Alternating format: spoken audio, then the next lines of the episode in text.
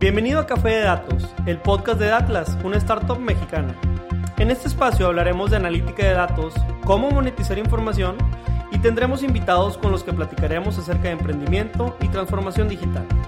Si estás liderando, planeas liderar o participas en una estrategia de transformación digital, Café de Datos es ideal para nutrir tus conocimientos de analítica e inteligencia artificial conocer los métodos más populares de la industria, obtener nuevas ideas y disfrutar de todas las historias que tenemos para contar. Porque los datos van mejor con café. Arrancamos. Buenas tardes, bienvenidos a un episodio más de Café de Datos, su podcast favorito de Analytics. Bienvenidos todos en la plataforma que nos estén escuchando, en más de las 15 plataformas en las que estamos. Hoy tenemos un par de invitados que personalmente conocimos a, uno de ellos hace un par de años ahí en Guadalajara, si les sirve el hint, ¿no? Y, tienen una gran historia, son entusiastas como nosotros de lo que tiene que ver con mapas y cartografía. Y justamente a algunos les, sonará ahí de pronto tanto el apellido como la marca, pero ellos ya se tendrán oportunidad de presentarse. El día de hoy me acompaña, como siempre, aquí en, en la conducción mi, mi estimado socio y amigo Pedro Vallejo. Pedro, ¿cómo estás? Bienvenido. Bien, buenas tardes, buen café de datos. A la hora que lo estén escuchando, acompañen este podcast con su cafecito, que no se les olvide. Provechito, provechito todos. Yo también aquí traigo el mío de, vainilla. Ahorita nuestros invitados igual nos cuentan que, que cómo toman su café. Pero pues, sin más preámbulo, le doy la bienvenida precisamente a, a Alfredo y a Joaquín Palacio Roji, por si les suena el apellido, de Guía Roji. Bienvenidos, Alfredo, Joaquín, ¿cómo están? Muy bien, muchas gracias, mucho gusto, gracias por la invitación. Hola, buenas tardes, igualmente, muchas gracias por la invitación, estamos aquí a sus órdenes. No, muchísimas gracias a ustedes por, por participar, nos, nos, encanta desde que conocimos por allá Alfredo y la historia de la compañía, pues eh, igual de encantados, ¿no? Somos entusiastas como ustedes y pues la idea justamente es, es, platicar de eso y un poquito para romper el hielo, como es costumbre aquí en Café de Datos, creo que la, la primera pregunta, Alfredo Joaquín, sería eh, pues si se pudieran tomar un café como el que nos estamos tomando ahorita entre nosotros, pero con un personaje, cualquier personaje de la historia, ¿con qué personaje sería y por qué? Mira, a ver, yo creo que, bueno, no quiero ser muy romántico por la parte de lo que nos dedicamos a hacer, pero mi abuelo sería fenomenal, ¿no? No tuvimos la oportunidad de conocerlo, que fue quien fundó la empresa, ya platicaremos de eso pero pues ya como un hecho más este, arraigado a la historia, a lo, que, a lo que hacemos, pues yo creo que Gerardo Mercator o Gerard Mercator, creo que sería un excelente personaje, ¿no? Porque a fin de cuentas es a quien le tenemos que dedicar o reconocer, ¿no? Las proyecciones, ¿no? Eh, fue el primero que empezó a hacer globos terráqueos, el que hizo un atlas, ¿no? Entonces creo que a él a él le debemos mucho de lo que ahorita pues conocemos o tendríamos que poner en la cabeza lo que es un mapa o un personaje y en lo familiar, mi abuelo, pues, pues yo creo que retroalimentarnos, ¿no? Como ver la parte de decir, caray, o sea, la idea que surgió como un hobby, cómo se pudo convertir en, pues, en una institución, que es lo que a fin de cuentas hemos dejado como legado, queremos continuar su legado, ¿no? Tanto lo que ha hecho o hizo mi abuelo, lo que hizo mi padre, pues lo que ahora es nuestra responsabilidad de mi hermano y mía, ¿no? Continuar con esto, ¿no? Entonces, pues bueno, es, es creo que lo que podría decirte con quién me gustaría estar tomando un cafecito, aparte de con ustedes, ¿no? no, muchas gracias, Joaquín. Por favor, cuéntanos tú. Este es una pregunta muy importante. Claro que hay muchos personajes con los que me gustaría tomarme un café y después del café tal vez una cerveza. Eh, ¿Verdad? Pero admiro mucho a Magallanes, este, admiro mucho a Cristóbal Colón y sobre todo, eh, aunque no tengo los nombres, pero realmente gente muy admirable que aportó mucho a la historia cartográfica de nuestro urbe que son los vikingos, ¿verdad? Casualmente. Este, eh, entonces, sí, son personajes importantes, este, con los cuales me gustaría compartir un café y posteriormente la cerveza. Por su fama. No, muchísimas gracias, muchísimas gracias. Y, justamente digo, ambos me, me llamó mucho la atención cómo hablan de, personajes que tienen que ver o están eh, directamente relacionados con la historia cartográfica, ¿no? Con este tema de mapas y, me encanta. Y justamente, pues aprovechando que, somos entusiastas, que ustedes mismos son expertos, pues la idea es eh, si nos pudieran empezar a elaborar o a contar un poquito más del desarrollo profesional que han tenido como empresarios y cuál ha sido eh, o cómo ha sido su contacto con toda esta industria de la cartografía y de los mapas, ¿no?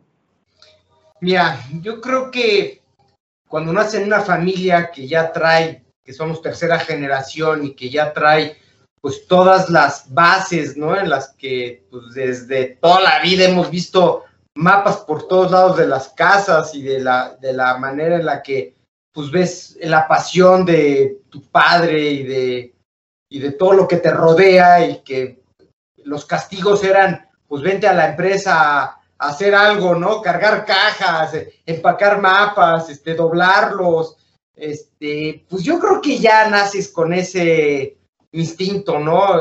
Cuando solíamos salir de vacaciones, pues era muy curioso porque mi padre era así de, ahora te toca a ti, nos tienes que decir por dónde vamos, ¿no? Y cómo vas manipulando los mapas en diferentes formatos, porque pues eran unas hojas, en ocasiones era el libro, y pues cómo te vas haciendo de, creo que pocas veces las mujeres por, por cuestión natural no tienen una manera de orientarse y creo que la única persona sumamente orientada que conozco es mi hermana, ¿no?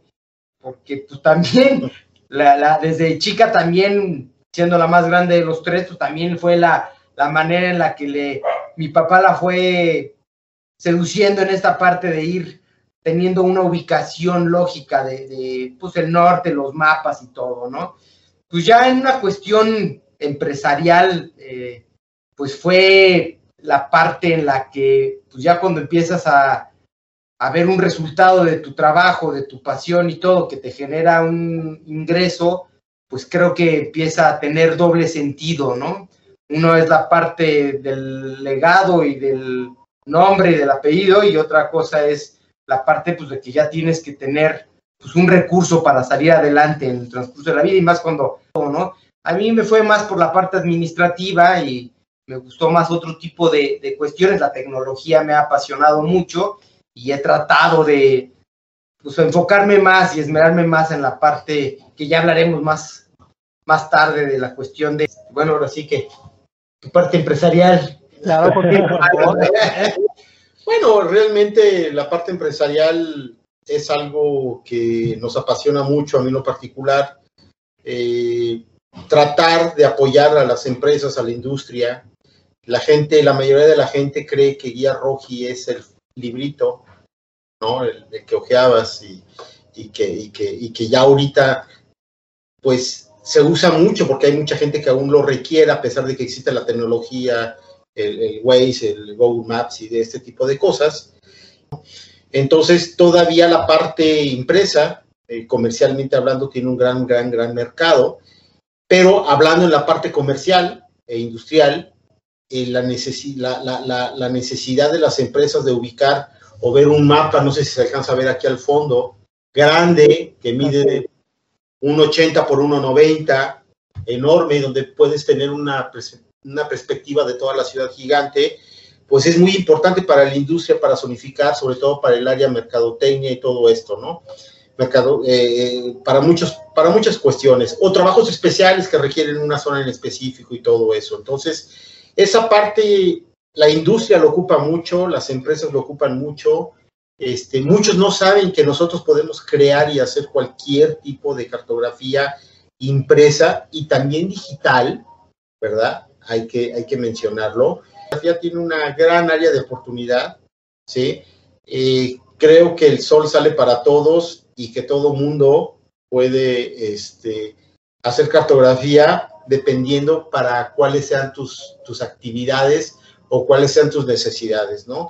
Entonces, Está muy, muy preciso los comentarios. Quiero recuerdo, eh, tengo tres contactos con, con la guía Roji, ¿no? Lo primero cuando yo estaba chico, mi, padre también nos ponía el rol cuando nos ponía a viajar por México, oye, que Cuernavaca, digo, los regios somos mucho de ir a Estados Unidos, pero ¿qué creen? Pues mi familia en algún momento dijo, vamos a conocer México, porque no pueden conocer más Estados Unidos que México, no se vale. Y entonces, este, pues ahí nos ves, ¿no? Todos con las guías rojas. Ese es el primero.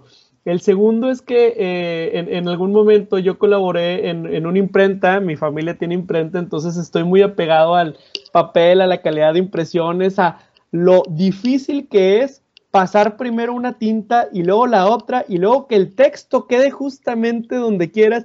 O sea, para que me entiendan, los prensistas ni siquiera utilizan los decimales ni los micros, o sea, ni los milímetros, ah. utilizan otras medidas, ¿verdad? Entonces, este, ese tipo de contacto. Y la última es que me tocó también colaborar en, en, una, en una empresita que tenía máquinas de chicles y máquinas también de cocas. Y me sentí súper identificado con lo que acabas de decir teníamos en, eh, detrás un mapa así como el que tienen ustedes, bien bonito de Nuevo León, con una tacholita y hace cuenta que era como nuestra manera de decir conquistamos. Así como cuando los griegos pusieron la, la, bandera en la luna, para nosotros era, nos amanecemos un lunes con siete tachuelas, tenemos que acabar el viernes con catorce. Y cambiábamos el color de la tachuela y así, y, y verdaderamente era era, no sé, no es lo mismo lo que hacemos en la computadora con lo que yo sentí en ese punto. Entonces, Cuento esto porque evidentemente eh, desde que estaba chico y cuando veía los mapas, yo decía, híjole, o sea, yo veía en las películas que los piratas construían mapas para tesoros y, tenían que recorrer todo el mar, pues estos cuates en algún momento tuvieron que recorrer de esquina a esquina para poderme contar lo que estoy viendo, ¿no? Entonces, pues un mapa de cierto punto tiene tiene un punto básico, ¿no? El punto básico de la observación y después eso hay que irlo a plasmar en un plano cartesiano y después hay que generar una reproducción a escala y luego hay que asegurar que la calidad, porque muchísimos puntos pueden salir mal antes de llegar al momento del wow, que es ahora sí del entregable. Entonces, cuando yo voy a un Oxxo, cuando yo voy a una página de internet o lo que sea y puedo tomar uno de esos mapas, pues a lo mejor hay horas y horas y horas de trabajos, oye, gente que se dedica a la cartografía, a la prensa, etcétera. Entonces, pues con este preámbulo abro mi entusiasmo y lo que quiero preguntarles es cuéntenos un poquito de la historia, ¿no? De, de, cómo nosotros a lo mejor tenemos ese contacto final, pero qué hubo detrás, desde qué año empezó la organización y a lo mejor, pues, cómo fueron evolucionando desde el primero que, que tal vez no lo hacían como hoy lo conocemos, a lo mejor era muy distinto, ¿no? Entonces, lo que nos puedan contar un poco de esa parte, ¿no?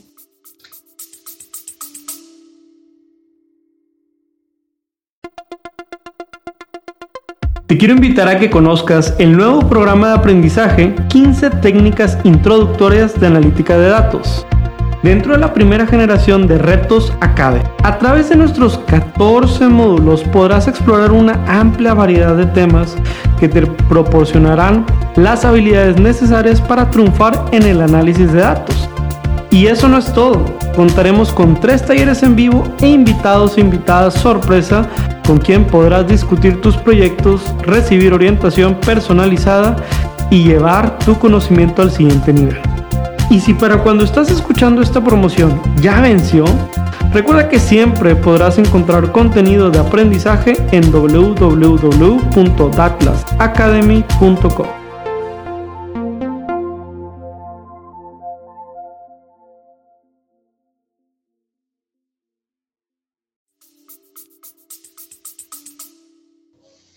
que todo esto fue una, tiene una historia muy romántica, muy divertida desde el punto de vista ya exterior, ¿no? Porque eh, mi abuelo era, eran ocho hermanos, si mal no recuerdo, y él, era, él y el gemelo, que tenía un gemelo, eran los más chicos, entonces era el tiempo de la revolución.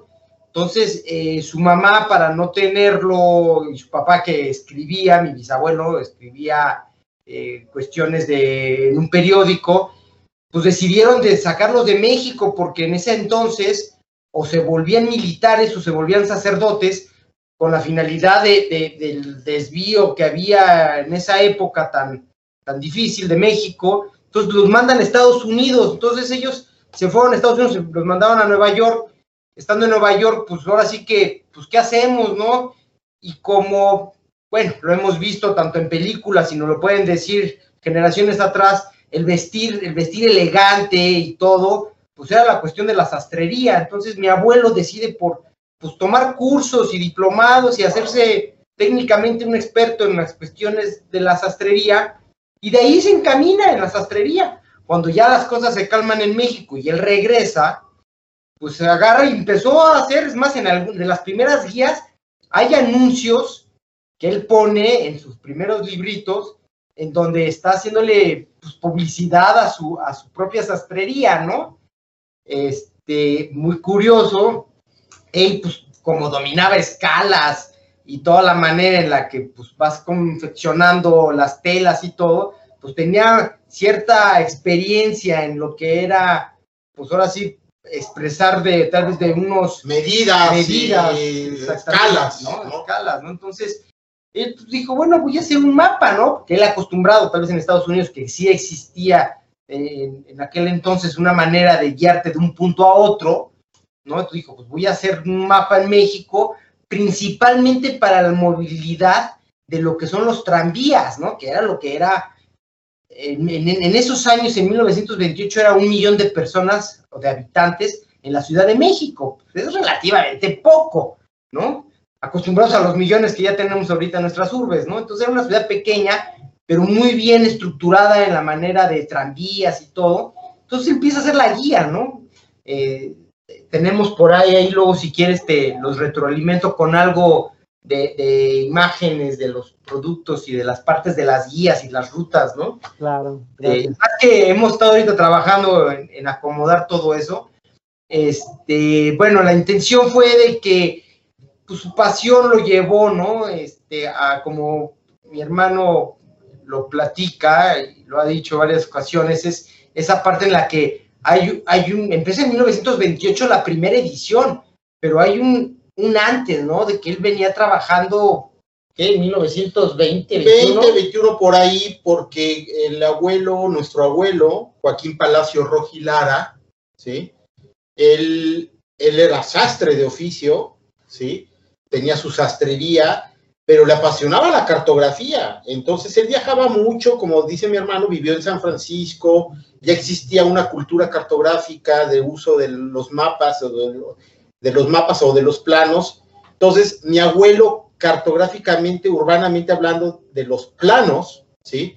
Eh, eh, este, él apasionaba mucho, él era sastre, pero en la Ciudad de México en 1920, 21, 22, después de los, de los 20, no había nada, ni una cultura de uso cartográfico en la ciudad, ¿sí?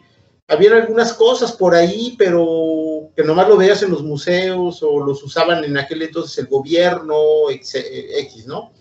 Entonces mi abuelo comenzó en esas fechas, dijo, voy a hacer un plano de, del centro de la Ciudad de México porque es donde la mayoría de la gente se, se mueve pensando eh, comercialmente hablando, donde el centro de las ciudades siempre es donde se mueve el comercio más importante. Entonces, él creó un plano, hizo un plano de la ciudad, de la zona centro de la Ciudad de, México. ¿Cómo lo hizo? Porque no había fotografía aérea, no había este, GPS, no había absolutamente nada. ¿Cómo haces un plano de la ciudad si no tienes una idea de cómo es? Pues mi abuelo con su experiencia de escalas y de medidas como sastre, ¿verdad? Él midió sus pasos, entonces él caminaba basándose, iba escribiendo, haciendo ciertas anotaciones, y él, tenía muy medida su, su paso, ¿sí? Y él caminaba, y caminaba de esquina a esquina y decía, más o menos esto mide tantos metros, y de aquí a acá tantos metros, y de tal esquina tal calle, de República de Colombia a tal lugar, o República de Salvador a tal lugar, y del Zócalo a tal lugar, y mide tanto, entonces lo iba dibujando. Y así fue como creó, ¿verdad? Eh, un plano del primer cuadro de la Ciudad de México, cartográficamente hablando, con medidas y todo esto, hizo un dibujo, ¿sí? Le, fue, le puso nombres, le dibujó y todo, hizo una impresión, mandó a imprimir poquitos, tengo entendido que fueron sí, 100 ejemplares o 50 ejemplares de un planito de las, del centro, diciendo, pues a lo mejor estos 50 o 100 me duran un año, dos años, ¿verdad? Yo los voy a vender en sastrería y pues resulta que los vendió en dos o tres días porque la gente le llamó la atención. Ah, caray, porque no habían visto algo así a lo mejor. No habían visto algo así. Te digo que costaba 10 centavos, 20 centavos, no sé en cuánto los habrá vendido. Y posterior dijo, ah, pues voy a hacer ahora, ya voy a hacer 300. Y entonces hizo 300 y los vendió en una semana y entonces al grado que con el tiempo fue ampliando su área de cobertura, ¿sí? Y llegó un momento en el que dijo, a ver, esto ya me está dejando más que hacer trajes, sacos o lo que hiciera, pantalones, ¿no? Y dijo, esto ya es negocio, vende su sastrería, compra una máquina de imprimir, pequeña, antigua, de, de palanquita, y este... De plomito, de plomito, que al de plomitos y no sé qué tantas cosas.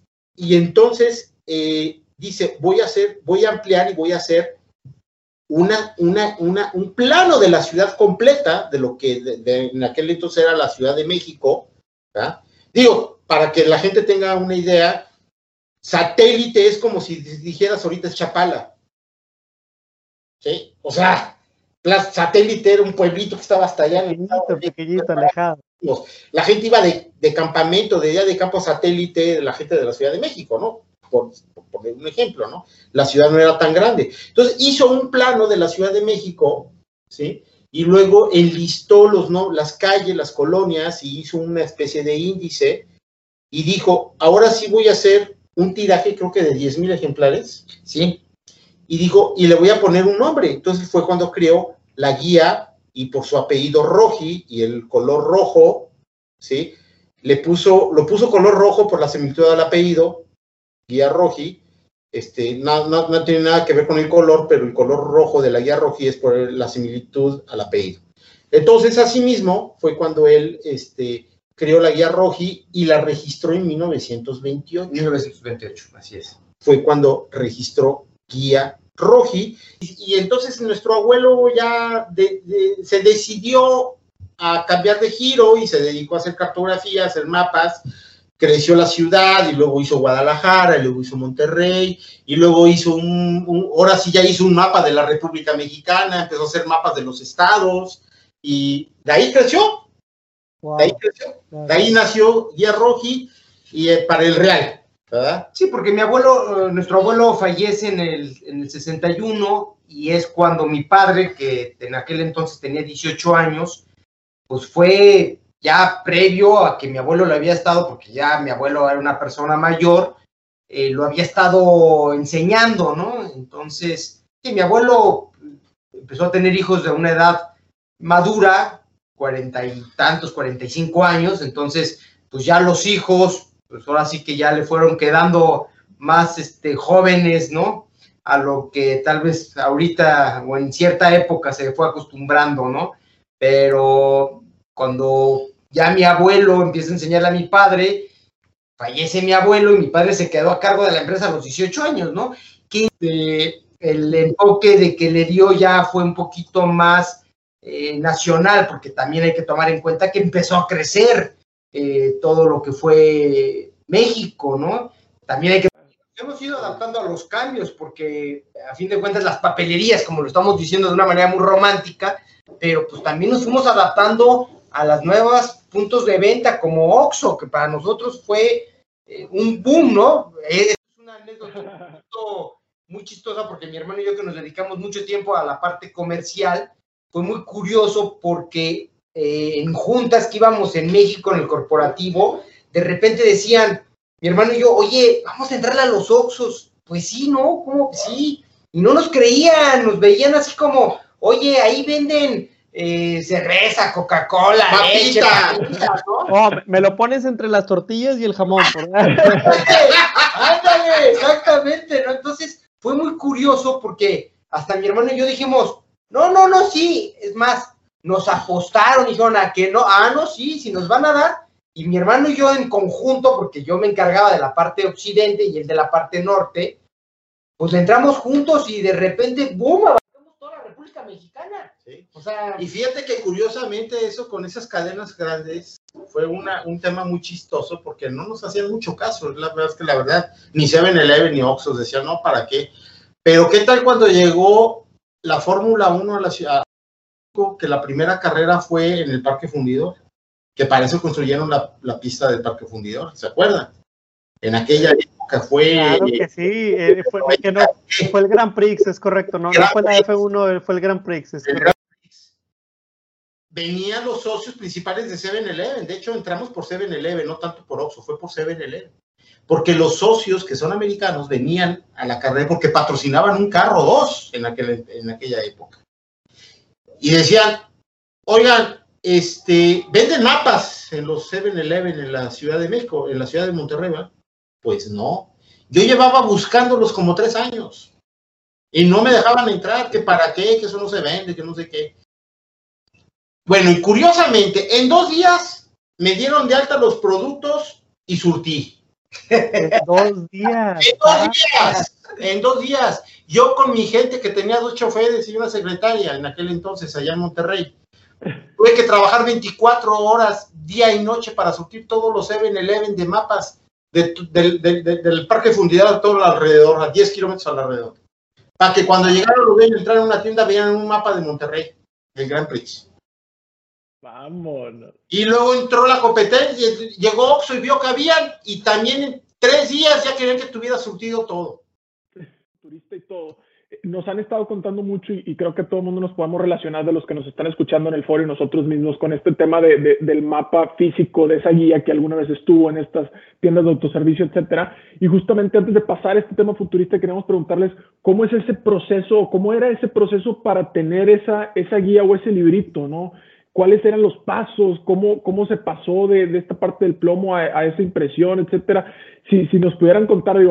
Yo creo que que puede platicarnos unos procesos de, los ochentas muy sabrosos, porque se fue a Japón a capacitar en cuestiones cartográficas, es mi hermano. Y él le va a entrar ahorita aquí a, a darnos una explicación ochentera de cómo hacíamos los mapas, ¿no?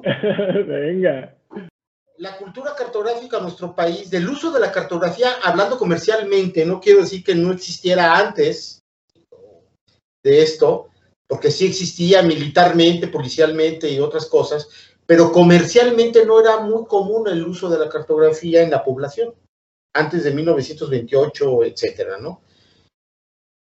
Eh, la necesidad de la gente, conforme fueron creciendo las ciudades, Guía Roji nació en la ciudad de, México, no nació en la ciudad de, de, Guadalajara. Ahora ya la matriz la cambiamos a la ciudad de Guadalajara, ¿sí? Por ciertos motivos o circunstancias. Sin embargo, la ciudad de, México fue la casa matriz, fue donde nació la Guía Roji. La Ciudad de México, pues como todos sabemos, es de las ciudades más grandes del mundo. ¿sí? De, tanto en población, no tanto en extensión, pero sin población.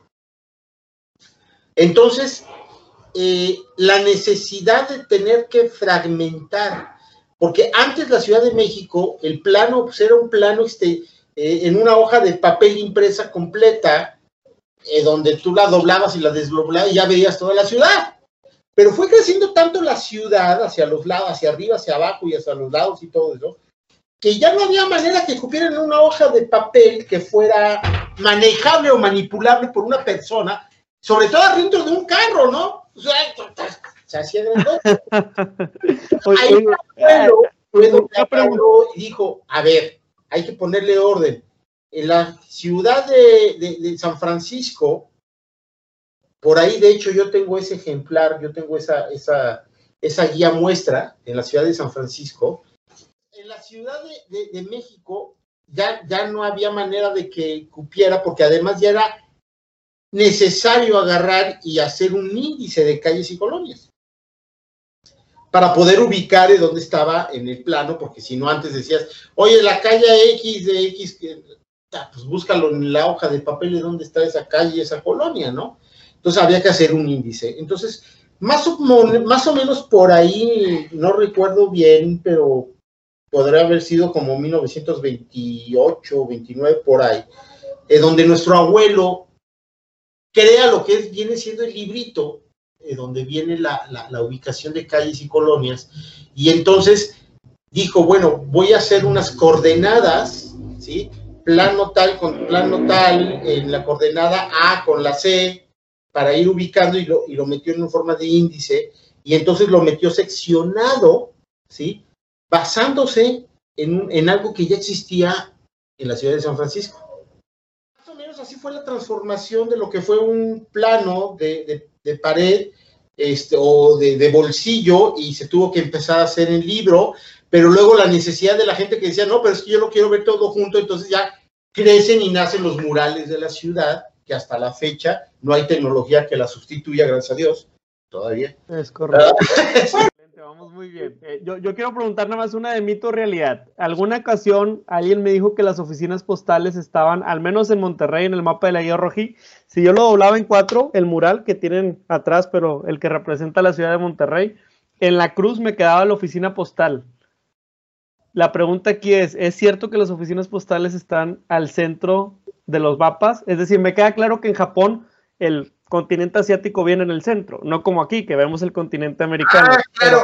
en este sentido... sí, sí, es un mito, porque nosotros siempre, siempre tomamos la referencia de cualquier mapa del centro, es el centro. El zócalo. El zócalo. Muy bien. es más, ese, es el kilómetro cero, porque de ahí cuando de repente tú vas llegando a México, bueno, ya por decirte, la Ciudad de México, vas llegando a Cuernavaca, te decían, te faltan 15 a 20 kilómetros, dices, pero si ya estoy adentro, no, para llegar al centro, ¿no? Entonces, ya ahora ha cambiado mucho eso con todo lo que es la tecnología, porque ya te lo toman casi, casi o a la caseta o a, la, a lo que está tomado como ciudad conurbada, ¿no? Pero más, ahora, si te vas a la zona, a lo que es postal, pues tal vez sí tiene un razonamiento porque estaban en el centro. Es correcto. Eh, hace sentido, entonces fue coincidencia, pero más que exacto. Casi siempre todas las matrices de las oficinas postales están pegadas al centro de la ciudad. Es correcto, es correcto. Entonces,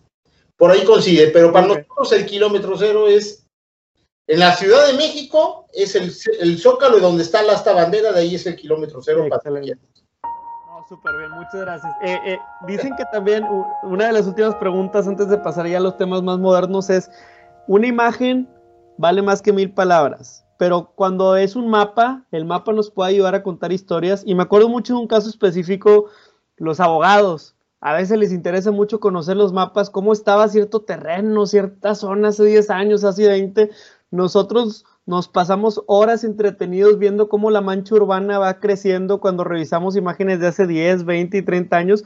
A veces es medio triste porque te das cuenta que la Huasteca pues ya queda poco verde y ya queda más zona gris urbana, pero la pregunta aquí es, si yo pusiera o colocara mapas de cada 10 años, eh, ¿qué historias o ustedes creen que nos pueda contar historias el mapa? Es decir, ya ahora sí un tema de progreso, un tema de urbanización, etcétera. Ay, perdón, me voy a meter tantito. Yo creo que no hay un mapa, la edición que tú quieras, que no te cuente una historia diferente a una edición anterior.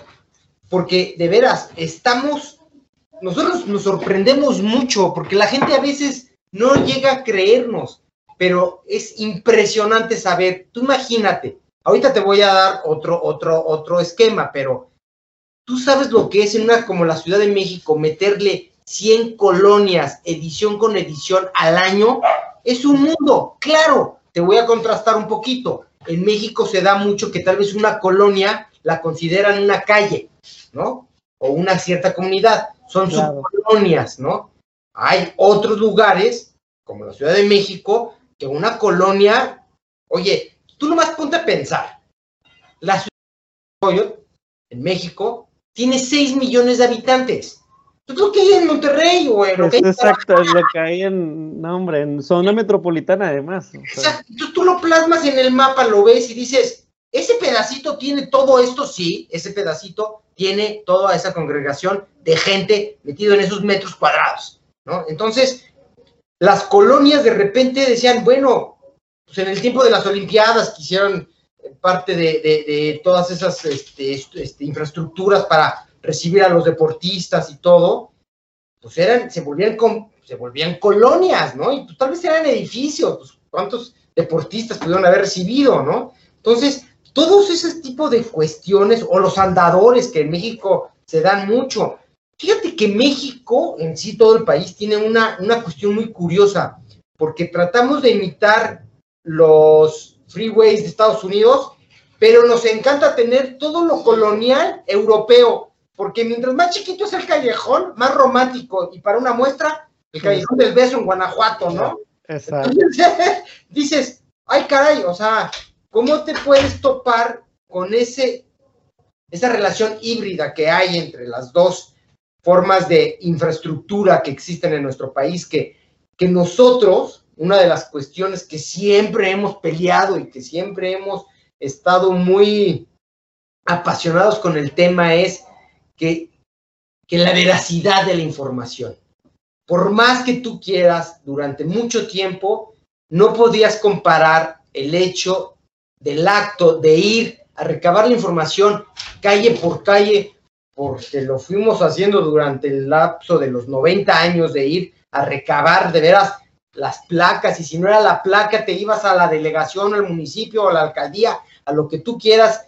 ¿Para qué? Para que tú pudieras tener de las fuentes que existieran, ok, tener y decir, oye, a ver, de cinco, cuatro dicen que se llama así, ese es el nombre, no el que se quiere inventar, el cuate que era el jefe de manzana, que porque su abuelito se llamaba Pancho Villa, la calle se tenía que llamar por Le ponen el Tuca Ferretti, le ponen ah, sí, claro, claro, claro, no, no, y le pones, pero no te enojes.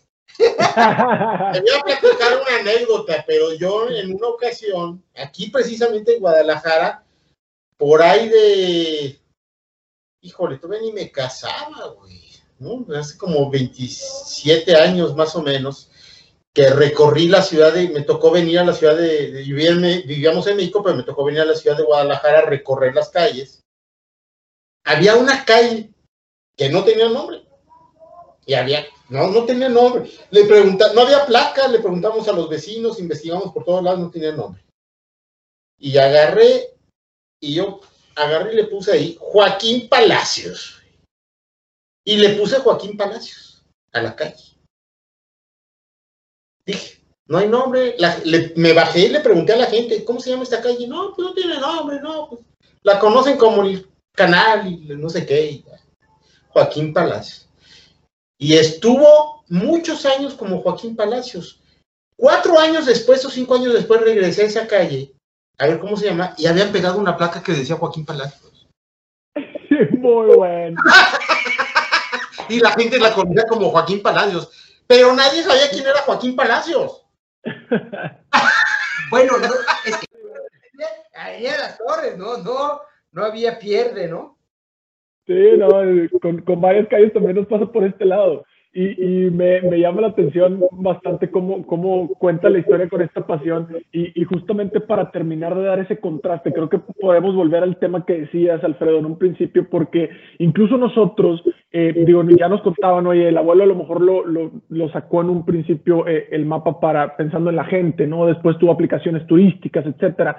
Nosotros justamente cuando, cuando fundamos Atlas, pues le vimos esta... Eh, este otro uso, ¿no? A los mapas para, ¿para qué? Pues para habilitar a los negocios a tomar mejores decisiones, etcétera. Y en ese sentido, pues eh, hemos visto, al igual que ustedes, al estar pegados a, en, este, en esta época o en esta era tecnológica, tantos cambios, tanta evolución, tanta revolución incluso en algunos lados, ¿no? Eh, que se viene fuerte todo el tema de la inteligencia artificial, ya lo citaba eh, Alfredo. Entonces, en este sentido, también preguntarles a ustedes como, como expertos, ¿qué, qué nuevas aplicaciones visualizan o, qué, le, qué, le, espera eh, en este futuro a todo este tema de la cartografía y de los mapas, ¿no? Entonces, ¿qué es lo que nosotros estamos ahorita tratando de reinventarnos, ¿no? Porque, pues bueno, como todas las empresas, hemos tenido nuestros descalabros y hemos tenido cambios de generaciones y hemos tenido unas circunstancias, eh, bueno, que ya son historia, ¿no? Y vamos a dejarlas ahí, ¿no?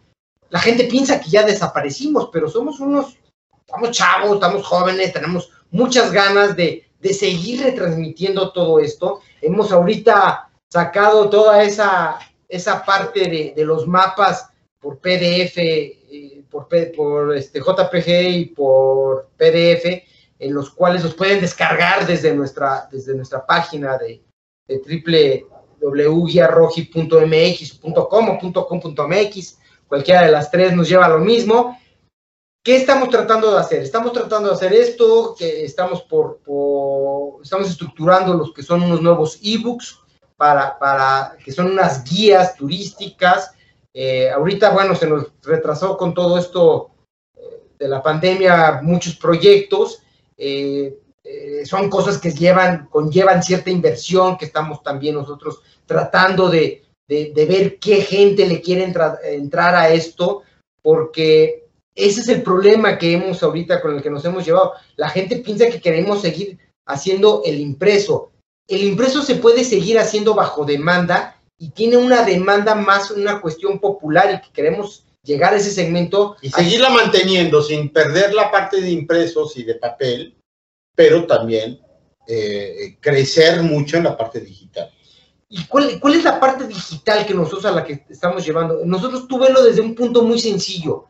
Queremos ser esa empresa, porque ahorita ya con tantas cuestiones, tantas plataformas de código abierto y todos, que todo el mundo quiere hacer mapas, piensa que puede hacer mapas, qué padre, a mucha gente le quedan maravillosos, pero la cuestión es qué tanto abarcan. Y lo que nosotros estamos ahorita haciendo ese, esa manera de volver a reacomodar todo nuestro plan de negocios es ser una empresa que verifique, que, que la gente tenga la certidumbre que si trae nuestro sello es que en verdad existe la calle con ese nombre y en verdad está ahí. Porque yo puedo subirme a Waze y agarrar y ponerle ahorita editar el mapa o en Google o en, ya no se diga, este, OpenStreetMap. O sea, pues sí, es muy fácil, cualquiera lo puede hacer, ¿no? Pero ¿quién te va a garantizar? Es como las fake news, ¿no? O sea, ve a la fuente, o sea, nosotros nos vamos a convertir, o sea, ¿por qué sigues viendo los noticieros? Porque entonces, como ya en los celulares y en los equipos te llega tanta información que dices, ¿será verdad? ¿Será mentira? Pues hasta que no las ven las noticias. A ver si verifica todo eso que he escuchado en todas las redes sociales. Porque no nos perdamos, como lo comentamos o como lo hemos platicado, pues después de esto del dilema de las redes sociales, que está ahí en, sin hacer anuncio Netflix, pero es una plataforma a la que nosotros queremos asemejarnos porque queremos tener la cartografía sin anuncios, que es una cuestión que se tiene todo el fondo editorial, y no nomás del hoy, sino también del ayer, ¿no? Y que la gente pueda de repente, lo que hace rato nos preguntaba Pedro, ¿no? O sea, ¿qué pasa si un abogado está teniendo un litigio sobre una propiedad que hace cinco años no existía y ahora sí existe? Ey, así se llamaba esta calle, porque luego eso legalmente confunde mucho la cuestión jurídica, ¿no? Oye, ¿cómo se llamaba? Eso nomás lo tenemos nosotros. Y claro que lo queremos compartir, pero tenemos que tener una rectificación por compartirlo. Me encanta, me encanta. Muchas gracias por, por compartirnos eso. Como quiera, como habíamos platicado, pues tendremos ahí la, discreción para compartirle a la gente lo que, lo que les gusta, este tipo de proyectos, entusiasma a otros y a lo mejor hay gente que, que quiere regresar a este campo o quiere también empezar su carrera en este campo, que creo que es muy importante. Ya para llegar a un cierre, eh, porque se nos está acabando el tiempo, me gustaría hacer una recapitulación, una recapitulación para la gente que nos está escuchando. Estamos hablando con eh, Alfredo y con Joaquín, ambos, ¿verdad? De la guía Roji y también estamos por acá.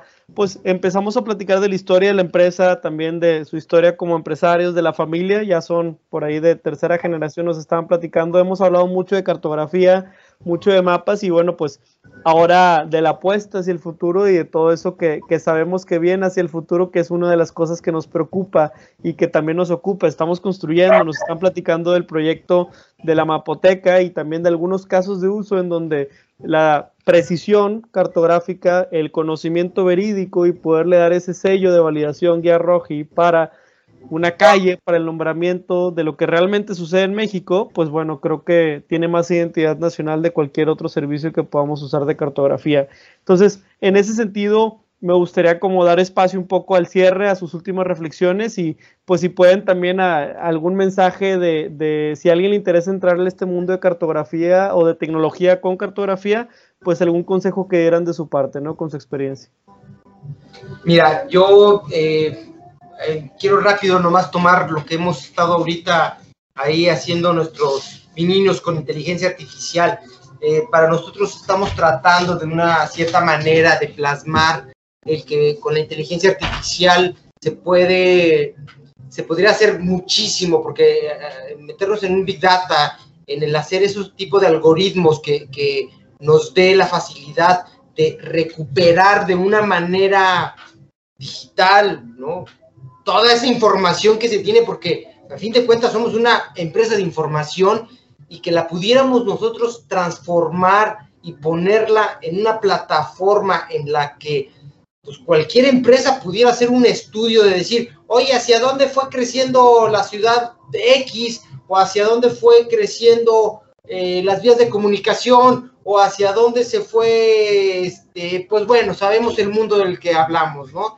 Eso sería una maravilla, ¿no? Conlleva dinero, conlleva invertirle a todos los este, algoritmos, ¿ok? Que pues a fin de cuentas, eh, creo que eso es a lo que vamos, ¿no? Al que nos faciliten algo que pudiera o conllevar a un trabajo titánico, pues con, con esto de la inteligencia artificial podremos obtenerlo de una manera muchísimo más certera, veraz, rápida, eficaz, de bajo costo y que creo yo, sin perder la parte humana, pudiera cumplir con ambas cuestiones, porque yo sí soy de las personas muy entusiastas en que no perdamos nuestra humanidad, o sea, no dejemos todo en manos, es como yo siempre les he dicho a mis hijos, les he dicho, quieras o no quieras, aunque ya ahorita en mi generación nos peleábamos porque, ¿para qué estudio las tablas de multiplicar si está la calculadora? Estoy igual con ellos, digo, lee un libro, o sea, no, en, el formato que quieras, pero léelo, no, no pienses que todo es un video o que Aparte ya son videos de TikTok de tres segundos que dices, ¿y, qué pasó después? ¿No? O sea, ¿o qué te dejó? Y ellos se emocionan, entonces dices, a ver, espérame, o sea, tu mente tiene que procesar y tienes que tener y adquirir algo. Entonces esa es mi parte humana, ¿no? Esa es mi parte en la que cierro un poquito ya esta parte de decir, no dejemos de ubicarnos, no dejemos de apreciar lo que se ha hecho que no cometamos los errores históricos de por no saber, cuestión informativa, cometamos errores que, híjole, como ahorita, simplemente sin meterme en cuestiones políticas, pero caray, lo vemos en los mapas, Tabasco, esa zona de ahí, es una zona en la que no deberían de hacer tipo de construcciones, ¿no? Sin meterme en temas, ¿no? Mejor hagamos el, el, este, el corredor de doble vía de tren para que podamos hacerle competitividad a, Panamá, metámonos en ese tipo de rollos, ¿no? Que todo nos lo puede enseñar un mapa, ¿no? Pero pues a veces si nos basamos... El chimico más grande del mundo. Pero bueno, le dejo la palabra a mi hermano aquí para que... Bueno, pues muchas gracias, este, yo termino esto.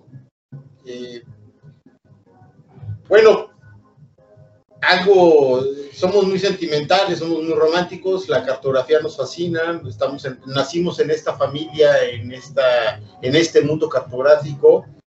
Eh, yo no he hecho otra cosa en mi vida más que esto, vivo de esto, pienso en esto, sueño con esto y, hace, y tenemos muchas ideas y muchas cosas maravillosas, sabemos cómo hacerlo, nos gusta hacerlo y es una gran oportunidad.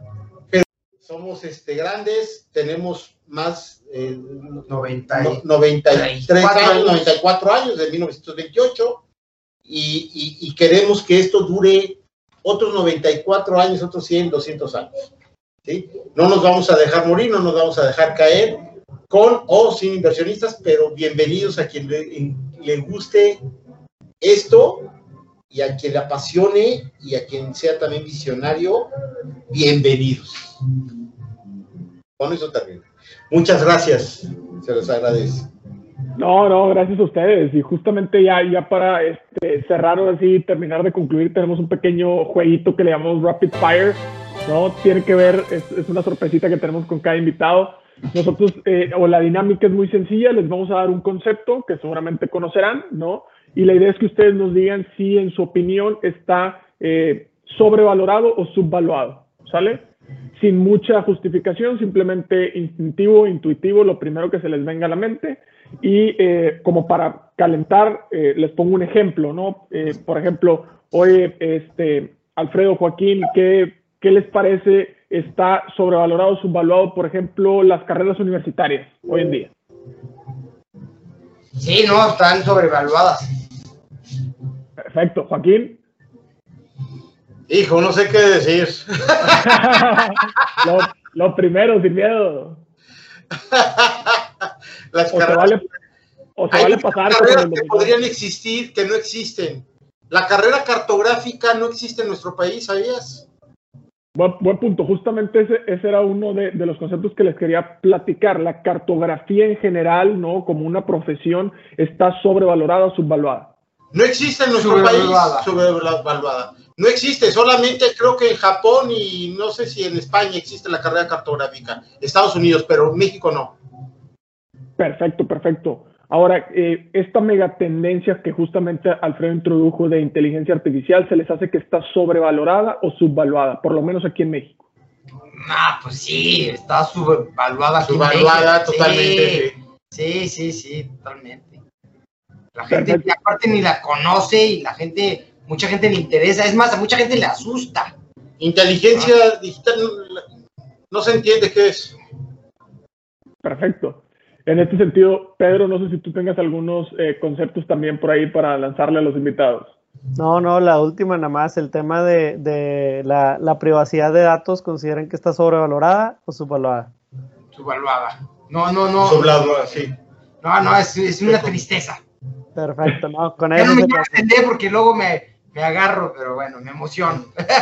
Ah, no te necesitaban 10 horas. No, y, y, vendrán más capítulos, pero por lo pronto, pues queremos cerrar oficialmente ya este episodio. Muchísimas gracias de antemano, Alfredo, por la apertura que tuviste con nosotros hace años, Joaquín, por acompañarnos justamente a complementar de manera magistral este episodio. Y a todos los que nos escucharon y llegaron hasta este momento, muchísimas gracias también. No se olviden de darle like y compartir y de suscribirse en la plataforma que nos escuchen de su preferencia. De este lado, César Salinas, muchísimas gracias. Pedro Vallejo, muchas gracias.